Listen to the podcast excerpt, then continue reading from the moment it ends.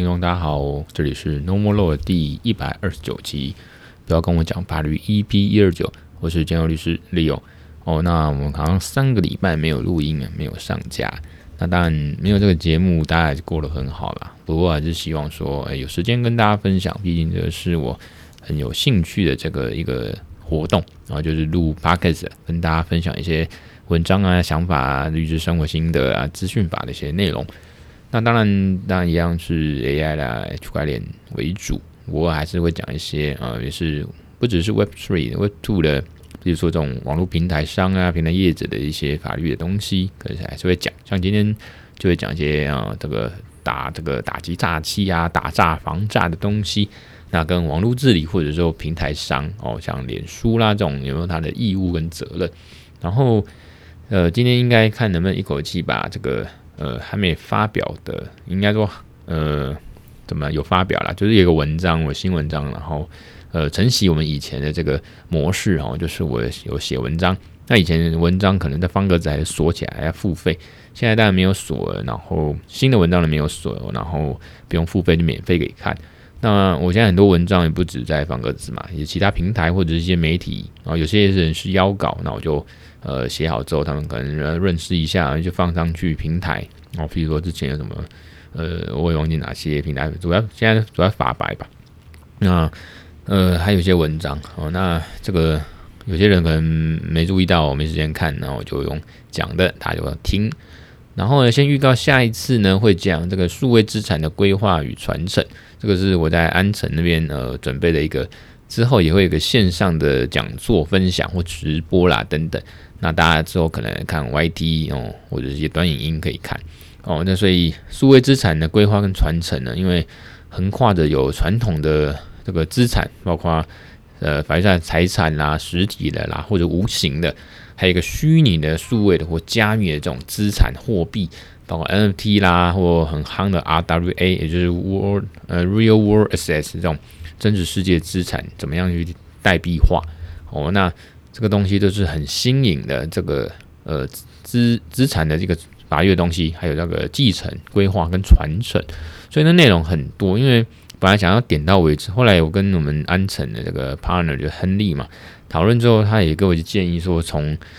一些比较基础的那传统的开始讲起，那大家比较不会觉得好像太呃。跳痛或者突袭，还是说一下跳到后面这样子哦？那大家可以循步渐进，就是这样子的话，就内容会比较扎实，这个也比较多。所以呢，嗯、呃，我的 PowerPoint 或者是呃之后不管在我的录影的这个直播线上分享的讲座，或者是我们 Podcast，我们可能分次讲。我不像今天这个，可能一口气可以想办法把它讲完，然后。呃，数位资产的规划与传承这个主题呢，内容太多了。那我可能之后在下一集开始会分好几集去去录制去分享。OK，然后顺便一提说，怎么这么久都没有录影？不是因不只是因为我呃前一阵子真的很忙，就是呃律师的本业可能除了开庭，主要是写状啦，然后讨论案子，然后那还有呃去。呃，在土城这个台北看守所去律见啊，就是有当事人就是被告嘛，那被收押禁见，他只有律师可以去看，那我们律师进去讨论案情这样子。所以说礼拜五很忙，我就是礼拜五去看守所去律见嘛，吼。然后因为我的节目通常也就是礼拜五，然后录完就上架，录完上架，你看没有存什么多录几集，以前有一两次啊，多录好几集，然后当做库存，然后诶、有时候就呃。就分次，或者说有下一周没办法录音，那就用之前录好了这个库存的把它上架。那我不是嘛，我就录好就上一集，录好一集就上一集。所以基本上上礼拜，呃，上上礼拜就是，呃，我忘记忙什么。那这礼拜上礼拜就是上上礼拜忘记忙什么。那上礼拜就是很忙啦，就是去律见，然后又开庭，然后又这样子往返办公室、录音室。也来不及，那晚上又有这个开会，所以呢，上周就也就 pass，那一加一加一，哎，三周那就二十一天没录，那所以不只是说录这个录影，那有时候欠人家稿嘛，然后这个人家邀稿，那要写文章啊，或者前两三周也有去像台科大演讲啊，或者去这个呃资策会邀请呢，我们去台台大法学院那边也有一个呃讲座嘛，哦分享，所以嗯、之前就是忙写还有写文章，他刚才讲过，然后嗯还有录还有那个练舞啦，哦，那明天要去也是台科大去去上台去表演，然后那跳这个 S B A S B E T 啊，哎谁别别。不是，反正就救国的这个 Seven 那首歌，不过这首歌也红了三四个三四个月。总之明天上台让我站 C 位，总站 C 位总是要想办法跳好一点嘛。所以这几个礼拜也是有在练舞啊，一个礼拜至少练一两次这样，所以就是比较忙。OK，那就是先就来到这边。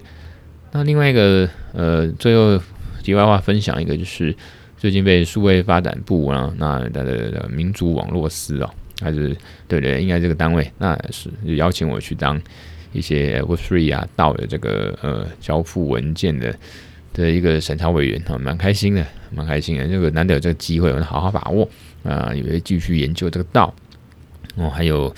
SLC 啊，就是 Smart Legal Contract 这个智能法律合约。这个是未来趋势，或者甚至说是现在进行式。那它跟法律或我们的这个社会啊、国家啦，哦，呃，这个法律运作哦，那可能是很我觉得蛮重要的。所以这是蛮新的东西。那呃，大家有兴趣或者觉得有趣，多多继续关注我吧。OK，那我们今天就开始来讲这个呃防诈与这个网络治理。那我们来讨论一下这个平台商。平台业者，也就是网络平台业者，像脸书这些的义务，有什么义务跟责任？哈，然后呢，嗯，我觉得台湾哦，就是有点像是头痛医头啊，脚痛医脚。比如说这个打击诈欺就是这样。我们台湾的诈欺集团十分猖獗，大家都知道，他们冒用这个，而且很及时的，很努力哦，吼，那很很跟得上时事哦，那第一时间，然后就比如说最近出事的，呃，不是出事啊，武汉肺炎五个大男人。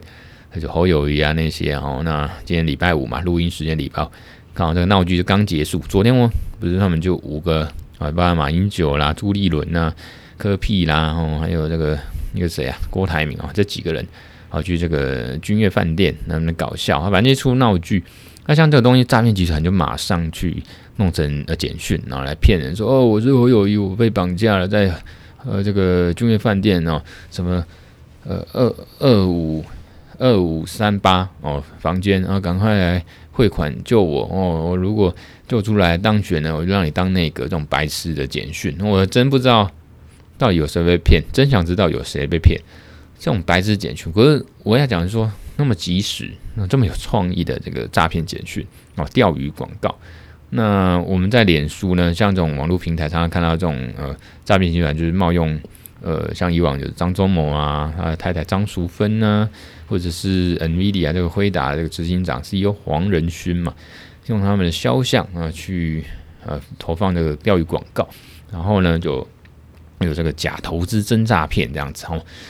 那我们台湾就是祭出所谓的打诈五法，打击诈欺的五大法律，好，包括今年通过的这个呃刑法、各资保护法哦，那。呃，这个人资料保护法不好意思啊，那洗钱防治法、人口贩卖防治、人口贩运防治法，那证券投资信托及顾问法，哦，那刑法跟个资法就不用多说，洗钱防治也不用多说，通常都是刑法诈欺嘛，那你诈欺的钱可能会被去被洗钱，然后会用那些人头账户，然后借账户、借账号，哦，所以呃都配套的哦，个资法、刑法、洗钱防治法，那人口贩运防治法通常就是因为。之前我们不是常常听到什么寮国啦、柬埔寨啊，那人被骗过去，被被或者被绑过去，然后你就在那边被囚禁啊，开始被迫哦被骗说要去那工作，结果去那边是在从事被迫从事这个呃呃访诈骗啊，像机房啊或车手，就人口贩运，好像有人把贩卖运到这个国内外这样哦，运这个出境入境，那有这样防治法哦。让当被猪啊，被杀猪，被猪当猪仔这样子。然后呢，这个一般叫投信投顾法、投信法啊，就是证券投资信托及顾问法。然后里面就是说，呃，你如果没有拿到牌照，或者是呃没有经过允许，不管是名嘴或者是 KOL 网红，还是所谓老师呢，不能在这个脸书或一些网络平台投放广告，或者是从事什么，不管是直播啊还是什么的的这个介绍或或分享投资的讯息或者投资建议哦。那这个都有问题啦，我觉得破题了。这个顾名思义是证券，就股票嘛。那如果是 NFT 呢，或者加密货币呢，那是不是就没包含在里面？所以我们说头痛医头，脚痛医脚了。当然说投股票跟证券这些就是比较大宗嘛。大部分人的投资呢，还是想要相信或者叫熟悉，呃，有政府监管的这个股票啊、证券，所以。嗯，无可厚非啦，就从这个既有的法律，或者是像证券、这样股票这种法律去去去呃规范，那当然是也是一个方式，只是说难免会挂一漏万嘛。哦，那如果说之后越来越多啊出事的，呃，希望你说股票以外 NFT 这种越来越多这种诈骗案，那你是不是才要再去修法？那这个空窗期就一定是呃没有被规范到，就一定是很多被呃被诈骗，就被害人很多。然后，刚才那个刑法里面还有洗钱方式上面都里面都有 deepfake 这样深伪的这种呃影像或者是声音吼。那比如说用呃法条说以电脑合成或其他科技方法制作关于他人不实影像、声音或电子记录的方法嘛，哦就 defect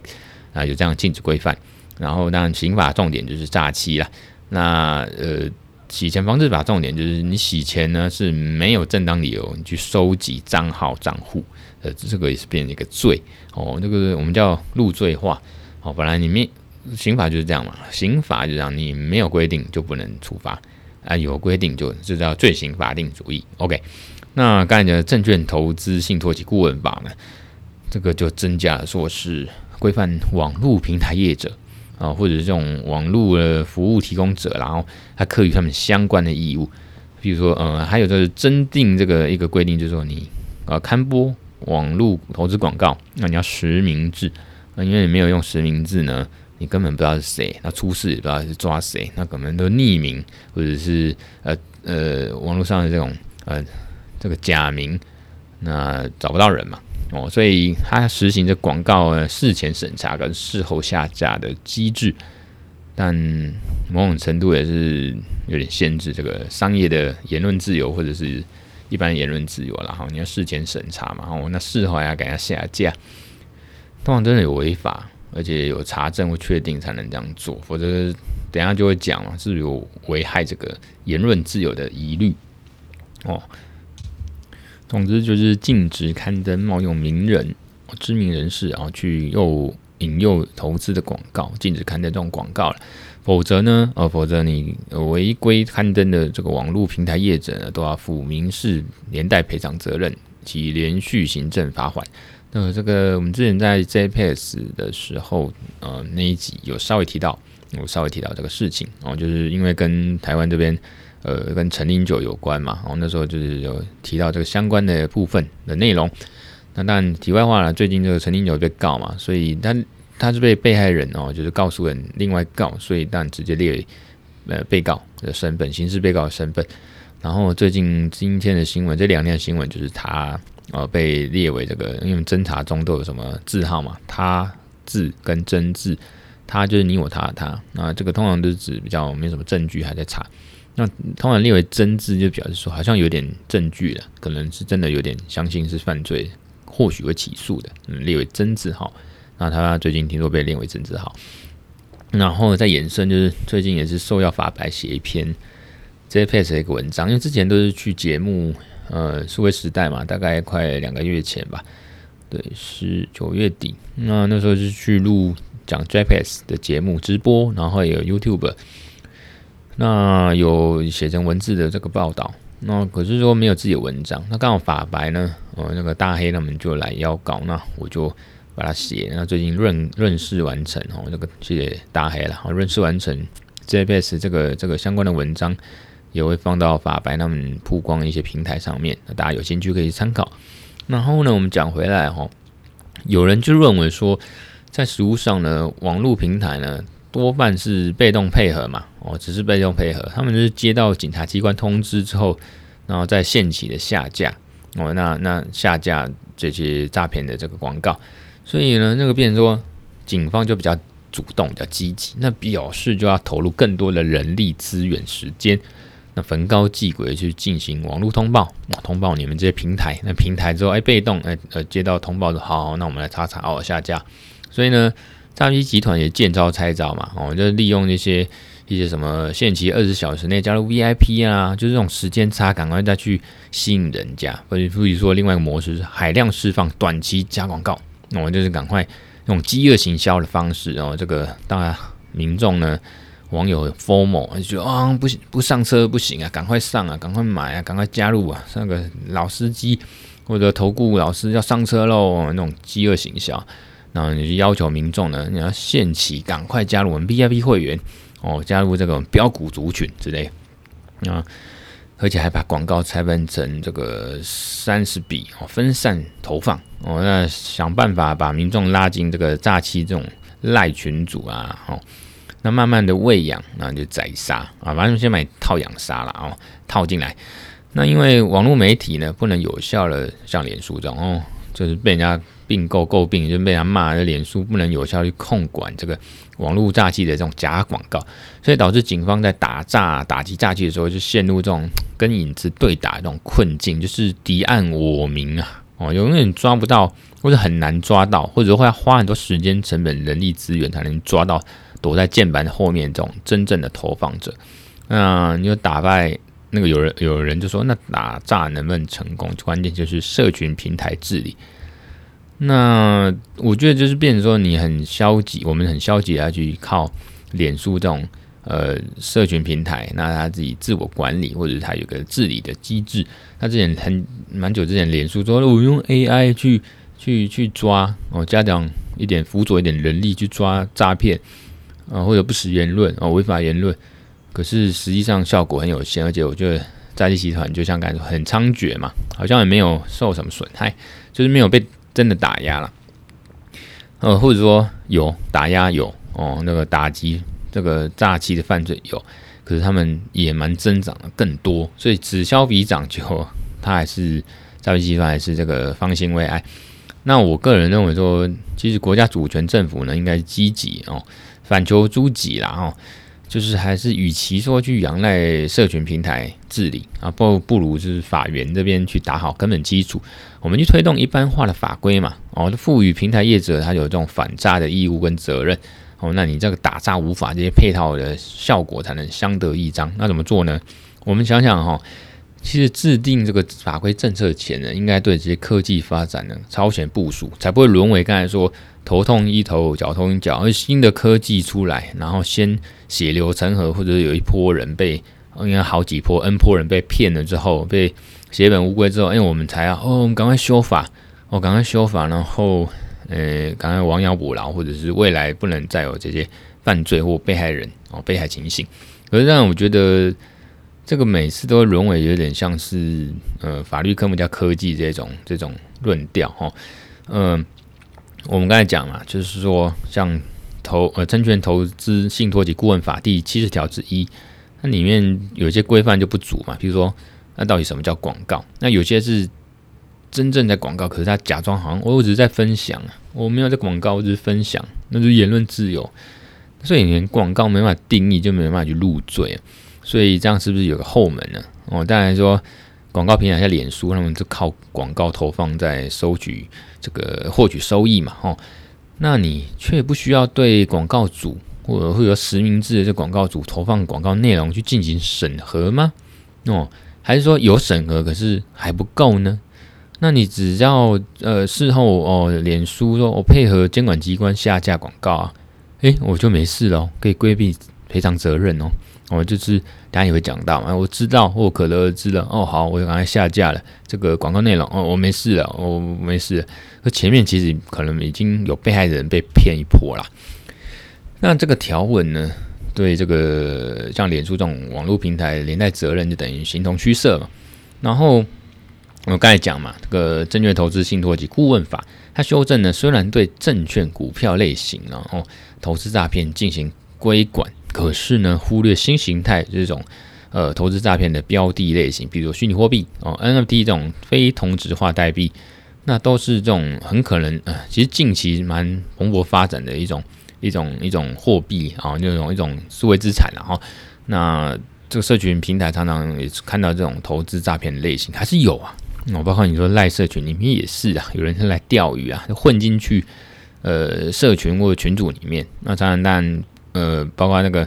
呃群主或者是他利用的机器人一直把这些诈骗人踢出去踢群哦。可是还是有，所以像这种什么 NFT 啊、加密货币啊，那不属于哦证券投资信托及顾问法里面的有价证券就股票这种类型。所以网络平台说，哎，我一样免责，啊靠，我要。好，所以像那个有个资讯安全大师呢，布鲁斯·斯奈尔，他在他的一本书叫《物联网生存指南》里面就有说，法律在科技方面的重要性，就是说，虽然就是技术先发展出来，然后后面就产生管理问题，最后用政策考量去制定法律规范。可是你如果你这个政策或法律不是很恰当，造成管理问题，那甚至呃反过来扼杀技术发展，其实也不好。所以我们在面对这个技术的变迁的时候，我们虽然可以想出新的技术哦，可立刻派上用场的用途，可是我们往往无法掌握新的技术呢，在未来到底会用什么样的样貌出现在我们社会里面啊？比如说大家都知道可以用网络来保持联络，那谁知道二零零四年的时候出现脸书这样的东西？那一次又一次就是哎，个人数位助理哎，AI 机器人哎，比特币哦，二零零八年横空出世。啊，还有 AI 啊，这无人车，嗯，当时我们可能没预料到嘛。那换言之，我们常常就落这种技术决定论的这种陷阱，就是当我们以为现在制定的政策或法律可以有效规范的时候，哦，结果就早就落后这个科技的发展，哦，或者科技带来的风险跟供给，所以根本不能预测未来五年、十年啊，科技在这个根本层面的哪些突破性的进展。所以常常就说啊，法律跟不上科技，法律苦苦在科技后面追赶，哦，就是很像我们写这个书哈，有时候一写或者写的论文一写之后，啊，你出版的时候就是这本书或这个文章，哦，这个论文落伍了、过时了，哦，因为你写的时候，你看你还要看当下或者是之前的一些内容、文献、技术，写的时候你还要排版、出版，然后出版的时候一看已经过时了。所以这是写论文，为什么写 AI 著作权？因为那时候二零二零年写嘛，我就知道到现在还是很夯啊。哦，然后呃，当初又什么本来想写一些比特币还是区块链，发现写了之后可能会过时。果然，好像老师叫我不要写那些，因为这个比较难写，而且呃又又容易过时。哦，就是那时候技术可能还在发展或者还不确定，你就写下去之后。很多东西实际上政策或者采纳什么的，或者说技术后面发展什么样，都都都已经是啊，人家币圈一天啊，人间十年。你写那东西真的是很快就过时，所以我们在法规政策上面其实也是，然后所以他怎么做哈，其实呃呃就是不能想说现在流行什么，我现在呃技术什么，我们用这个去规范。像我觉得 Deepfake 那个某程度也是，啊。那呃，当然 defect 可能还可以在这个法律规定呢，呃，禁止规定可能再可以再用个一年到三年吧，五年可能没办法。可是至少，呃，他就定那个 defect 的东西去预防。可是其实，呃，现在可能还是有比 defect 更新的东西哦，对的东西。OK，那我们还是讲回来说，最头痛的问题在于说，怎么去画出一道界限，也就是保障言论自由，可是违法。所谓违法的这种呃不实讯息或者假讯息，我们要去处罚，要去禁止。那种假讯息通常都造成这个不安跟恐慌嘛，啊，越来越严重，所以全世界都在防范，很防范。那呃，假讯息就是说你出于恶意啊，虚伪造假，或者是造成危害哦，造成危害的这种不实在的呃讯息。那不实的讯息呢，这种管制通常就是立法政策说，呃，你达到那个不法或者是叫违法。哦，那我们的国家机器才大刀砍下去。好，因为你这样不实的资讯呢，可能会造成民主体制的这种伤害。那民主国家当然这个是呃都会面临这种难题，怎么去呃管制？因为管制人家说你言论言论自由，那么让我们这个言论哦呃不能流通哦，所以民主国家就会势必呃就是那个面临这种问题，也不像啊中国这种专制国家，看谁管你哦干。然后呢，呃。所以假讯息呢，个案怎么认定，法律怎么制定，这个就是很重要的东西。我在言论自由的权利保障跟限制哦的界限取得平衡，然后因为造成寒蝉效应呀，或者人民的这个意见表达被钳制。那像之前这个莱猪事件，美国的这个莱莱猪事件就是闹得沸沸扬扬嘛。那虽然有个医师呢很白目散布错误的讯息啊，科学讯息，可是虽然误导民众的可能，可是后来事后调查审理，法院呢，哦，我们台湾法院呢，还是认为说，哎，不构成这个不实讯息，啊，顶多就是透过法院认证他不够专业哦，科学不够哦，那可是没有处罚他，所以这个台湾其实某程度真的是呃保障言论自由哦，是蛮民主的国家哦。那你客观上虚假的讯息是不是有被管制的必要呢？所以还是在于说，法律呢要处罚是违法。什么叫不法违法？就是说你明明知道是不实的讯息，你却执意要去散布。呃，这种谣言的这样行为或行为人，就是我们要处罚的。所以这个就是言论自由跟假讯息之间界限啊，然后界限。那所以法律不允许你恶意的、故意的去提供错误的讯息跟言论行为啊。如果你允许，等于扭曲言论自由的价值嘛，那造成这个整个言论市市场失灵哦，整个民主国家就会歪掉啊，糟践啊。那言论本身呢，无法交由市场做淘汰，本来就是自由市场嘛，我自由言论市场。那，嗯、你喜欢这个郭台铭讲的话，屁话啊，啊，你我喜欢那个赖清德讲的这个乡话哦，然后那各有各的好坏嘛，啊，这个支持者，啊，某种程度跟信仰一样。那可是你不能黑的讲成白的嘛，哦，这样这个就不对了。哦，所以会不实的讯息，如果这样变质变变成不法哦。不实就不恰当哦，不正确。可是基本上还不是违法哦。你一定要到一个程程到一个程度，就你明明它是假的，你硬要讲哦，这个只要怎么证明？你明明主观上你知道它是假的，你客观上有个行为硬要把它散布，然后去造成一些影响，这就直变成违法。OK，违法的言论。OK，在我们现在这种呃科技、网络科技的媒体平台的发展下呢，我们讲要打诈哦，就是打击诈欺哦，这样言论自由的保障之间呢，其实还是要透过网络治理这样的概念跟法律架构去规范它哦。什么就是网络治哦？它里面还有提到多方利害关系的，这个其实我们之前文章跟 Podcast 都有提到了哈。不过呃，最近呃，应该是这一两年比较夯的，还是呃，我们先不讲 Web Three 哈，我们讲 Web Two 这样子呃。在脸书这些横行哦，这种平台、网络社群平台这样子发达的情况下呢，还是在于现在至少还是很行啊。哦，那总之就是呃，还是要去讲一些这种打诈，因为那个网络的这种诈骗广告最大多种还是在脸书上嘛。哦，那网络世界它本来就是一个没有一个界限跟疆域的空间。所以，可是它也是我们实体世界这种延伸嘛，所以我们就会把一些自律啦、他律啦，还有法律这些治理精神，哦，这个放到这个网络世界，那当然还是包括网络平台啦。那如果你看，不然不然你要到脸书上自己平台去，呃，这个管制很难有效全面管制，然后那管太多，就是说平台在前任言论自由，那么也是蛮难为。之前还有脸书还有自己一个独立审查委员，不过这个现在也是不了了之了。那总之呢，就是各国政府，包括台湾呢，我们在宣示主权哦，加强规范的趋势。民营企业，包括国内外，或者说像脸书这种呃平台商，或者说网络使用者，像我们呃网友用户，或者是 NGO 这种非营利组织、非政府组织，然后我们逐渐在网络世界的活动呢，我们要产生各种管制。然后呢，刚才讲这些呃很多呃利害关关系人就变成。多方的呃多方面哦的多方利害关系人哦，所以根据我们每个人角色呢，呃，那去制定跟实施这样的一个法律规范，就是网络治理的概念啊、呃，有这样一个需求跟规则，包括我们法院，我们要怎么样去认定事实，适用法律去解决争议哦，或者像嗯现在讲的这种打诈哦防诈。这个脸书这样的网络社群平台呢，对这种所谓隐私、言论自由或者是打击犯罪，哦，是不是也要是这个呃多方利害关系人模式的一环？那说到这个今天重点主题啊，怎么样去推动一般化的这种法律，赋予平台商呢，像脸书这样有一个反反诈的这个义务责任。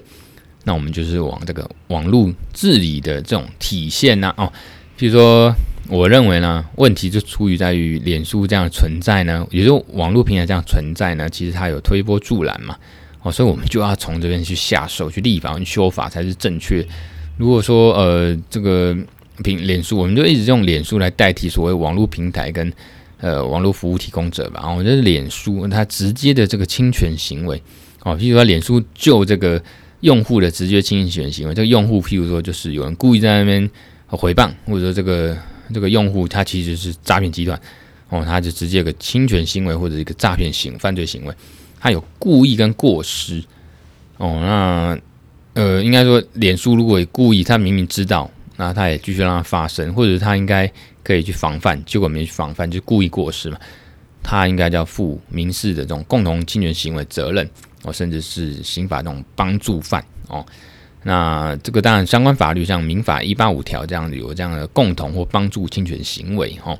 那法条我就不多念哦。那边故意跟过失其实就是知悉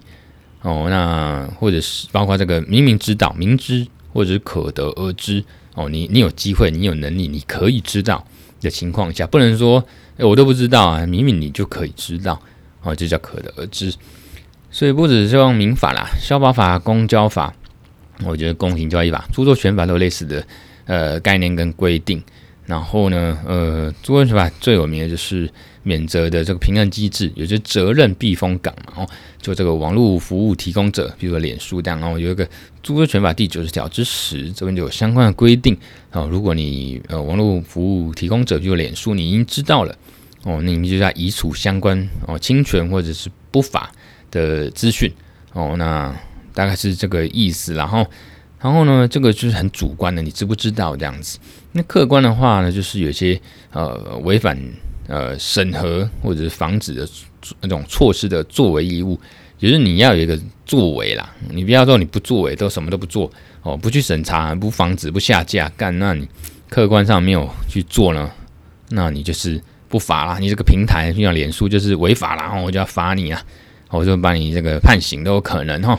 那当然，之前常常提到，在台湾最高法院一百零九年台上字有个一零五一号这个民事判决理由啊，里面就有说，呃，网络平台服务者哦，啊，网络平台服务提供者，就像脸书中应该有应有适当的审核作为义务啊。如果你有相当理由，主任呃确实属于这个侵犯言论的言呃侵犯名誉的言论。那你就应该采取防止措施的作为义务啦。哦，那如果呢，你被那个如果在经过通被害人通知后，啊，那你你连脸书都已经知道，你知悉哦有，有涉及呃侵害名誉权的情形，但是你脸书却没有做任何的审核哦，或者是说你没有做任何这种防止措施，如说移除或下架那个内容不法或不实在言言论的内容呢？哦，那我们在这个案件有点像是，呃，不是有点像，就是像脸书的这种诈骗广告，你没有去移除或者是下架了，那你就违反作为义务啦。那我们就是认为，说你有故意过失哦，那个不法侵害他人，呃，不管是名誉权还是说这样，所以呢，呃，当然这个实务上有相反见解了。我在。呃，高等法院哦，一百一十二年上更一字第六十号民事判决理由有说呢，呃，网络平台业者应该没有审核言论的这种义务跟责任哦。那当然，网络平台对于这种诈欺事件的发生或者不实资讯的存在，呃，平台也就像脸书这样，有没有法律责任呢？我们学理通常是三个方向，肯定说哦，就有啊，你有你有这个责任，你说你只要知道呢，我可得而知呢。你平台上面有这个不合法的东西呢，也就是这个你这个上架内容资讯有不实或诈欺的疑虑，那你就平台就法律责任。那否定说就是说，诶，这个会不利于新兴科技的发展嘛？哦，因为平台没有义务，没有能力，这种人没能力啊，那么多怎么抓？越大的平台越难抓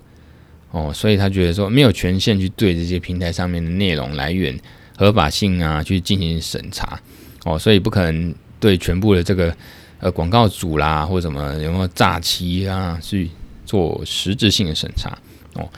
那折中说就是刚才讲的，主要还是讲的就是说，呃，你平台啊，像脸书这种可明明知道或者可得而知，呃，架上的内容呢、资讯呢有诈欺或者是侵权的呃这个行为，或者是呃资格不符合，你不能来我们脸书留言，资格没有符合嘛？哦，那或者是没有通过审查，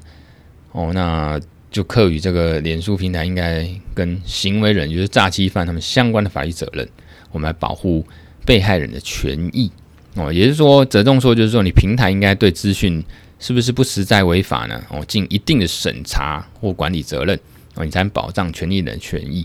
OK，那折中说其实是应该现在是现在的比较多数说同说啦，啊，实务上也或者各国法律也是往这折中说去发展。那这样的情况下呢，呃，我觉得台湾就是要更进一步的积极哦，去做一个。这样的法律规范哦，才能去公平跟及时有效处置哦，像脸书这种呃诈欺广告的情形哦，那呃可能是在刑法或者是像台湾有一个草案叫《数位中介服务法》，呃去年风风火火嘛，草案就讨论半天，后来当然被在野党或者一些人说，诶，这个是要打压执政党打压这个言论自由哦，言论自由，所以《数位中介服务法》应该要废掉。啊，这个草案应该不能通过哦。反正，可是我只是背景介绍，只是说我建议啊，透过刑法或者是数位中介服务法这样子，可以规范打诈哦，打击诈欺的这种呃一般化的法律。那我们来去赋予这个平台业者有反诈的义务跟责任。然后呢，呃，我看看还有什么要讲哦。OK，那我们参照这欧盟的数位服务法 （Digital Service Act）。D.S.C. 哈，哎，D.S.A. 啦，哦，D.S.A. 那它有第八条就规定说，要求像脸书这样的平台呢，哦，去配合政府，我们的政府命令去处理这个平台上面一些违法内容。那我们应该注意的是说，怎么样去呼应社会的需求？哦，什么需求呢？就是呃，他们希望能政府来打击犯罪，然后，然后或者是平台应该要负点责任，哦，有点管制的这个作为。那又又注意说，哎，怎么避免政府不当的扩权或者是滥权去管制、限制这个不管是业平台业者还是人民的这个言论自由？哦，那其实不管是政府、平台业者或者是我们网络用户啊，我们三方都是希望有公开透明的这种精神跟机制。也就是说，政府要有意识的去管理，那业者呢，呃，也去管制这个用户他们违法内容，然后。我们最重要的是，我们这个用户呢，我们一般人要意识去去 push，不要这个我们被平台操控啊，或者是被政府给这个这个驯转豢豢养啊，反正就说这个驯服了哈。那政府说什么就说是，这样这么也不 OK 嘛。那所谓的什么叫违法内容，就是标准通常就是举世皆然呐，宪法的层次的问题，就是说明显而立即的危险言论。哦，什么叫明显的立即危险言论？就是，呃，言论就是说不可能，例如不能在戏院里面呃喊火灾啊，哦，不能在飞机上面说哦我是恐怖分子，那个马上就会这个听起来就哎蛮明显。那你说你是恐攻哦啊，你说火灾哦，那种很明显，然后好像很立即，你当下不赶快逃，不赶快处理就有危险，这样言论马上就被法办，这就是违法的东西了哈。然后呢，呃，像刚才讲的这个欧盟的 DSA，或者是我们台湾这个数位中介服务法草案，他们都针对一些呃科技平台公司做出一些监管啊，可以他们一个善良管理人的注意义务，那就平衡呃跟管制这种科技平台上面这种言论审查跟相关的权利义务，也就是说呢，呃，也就是说呢。平台它的免责的前提就是你业者必须要善尽这样善良管理人的注意义务跟责任。那你平台呢，像脸书必须对你服务平台里面的不法内容去进行管理啊。哦，那有有采取管理哦，那就是可以免责。我举个例好了，比较具体，如果来到我的店面哦，我的实体店面，OK。那我要去管理嘛，这是我的空间嘛，我是店家嘛，我们都应该进行一些规范跟管理哦，去管一下秩序啦，整个这个流程啦哦。比如说我们进了 Seven 跟全家，你知道进去这种领域呢，空间呢，你是不能摄影的，要摄影必须经过同意，因为 Seven 全家他们有一个呃管理规范哦，是说你进来我这边东西，除非我允许，否则不能拍摄哦，有这样规定。这个你们 Google 一下就知道。我相关新闻跟网页介绍。那讲回来，我们这边一样，网络虽然是一个非实体空间，可是一样道理，我们呢，呃，不管谁呢，到了脸书或者这些平台上面，那、去去去活动，线上活动去留言，你必须就要接受规范管理。所以，像脸书这个，它都有声明跟政策嘛，哦，上面就是一些规定，就一样的意思。那实际上确实也有，只是说法规，呃，就是说脸书他们确实是有在做，可是不够，或者说法规这边没有，呃，各国政府发台湾那边法规好像没有刻于一个更明确的规范。变成说，如果政，呃，如果说脸书这种平台，呃，有啊规范啊，可规范不够，或者是那不够了怎样？我们用户或被骗的、被诈骗的摸摸鼻子而已吗？哦，那只能就另寻他法去挖出到底有没有。诈欺犯在哪边？去想办法绳之以法去讨钱回来，就这样。啊，脸书好像一样啊，没事。OK，那所以我们主要处理的范围就是不法、违法哦的非法内容啊，有没有害呢？不重要哦。那我们采取这种通知哦，他然后他被通知之后，他平台就知道了，或者可乐二字哦，他就要下架或移除。OK，那大概是这样子啦，否则呃这个。避免说，因为过度的这种脸书或这种平台自我审查嘛，导致说侵害人身自由这样子。OK，那我觉得主要是这样子的做法。像学者呢，江雅琪老师呢，觉得说，呃，像过去确实个案来讲，能处理一些违法内容情形，那我们透过这样法律呢，把它呃，像刚才讲数位中介服务法草案的内容呢，把相关程序的明确化哦，就是政府主权要透过一个政策跟法令，然后。也让这个平台去配合，然后用户也知道到底呃规范在哪边有界限。OK，这个呼应长期以来哈，像这个 EFF，也就是这个美国电子前锋基金会，他们是长期推动网络人权跟言网络言论自由的一个一个非政府组织呢，很有名。EFF 他们说呢，我们应该用尽全力呢，哦各种力量，要求社群平台像脸书呢，要让内容管理的原则跟做法更加公开透明。让大家包括用户们呢，哦，也可以参与改进，然后可以在管理内容或言论审查的时候呢，有一致的标准。那这样一定也要是政府去 push 啦，不是，不然否则我们用户呢，个人啊，人民都是小虾米，怎么样去对抗脸书这种跨国的科技巨头呢？哦，一定要政政府股权而且硬起来嘛。哦，那一种相互抗衡、相互制衡跟呃流动的这种。呃，运作 OK，所以呢，之前有个萧萧玉辉先生呢，他就说到讲到这个社群治理原则，不能说他说错，就是说还不够啊，我们应该要呼应这个网络治理这样的法治趋势哈，法治趋势发展。所以最后，我觉得说，如果我们刑法或者数位中介服务法草案呢，可以确立这样的原则内容，然后呢，我们就可以赋予平台业者啊，比如说脸书这种反诈欺的这种义务责任。我这样打诈无法这种配套呢，呃，措施效果呢相得益彰嘛，吼。那呃，今天的节目就到这边，所以呢，我们下次呢，应该就是会讲这个数位资产的传承，然后如何规划，我们分次讲，因为内容太多了。那大家今天就这样哈。那我是建佑律师，那如果你觉得这个节目还不错呢，或者我的网站不错，Podcast 节目不错，就帮我五星留言、按赞、分享，我开启小铃铛。那如果有什么建议呢，或者想听的，欢迎留言。然后呢，如果觉得有什么呃需要呢，也欢迎跟建佑律师联络。OK，那就这样喽。欢迎大家继续收听我们 Normal Law，我是建佑律师，我们下次见，拜拜。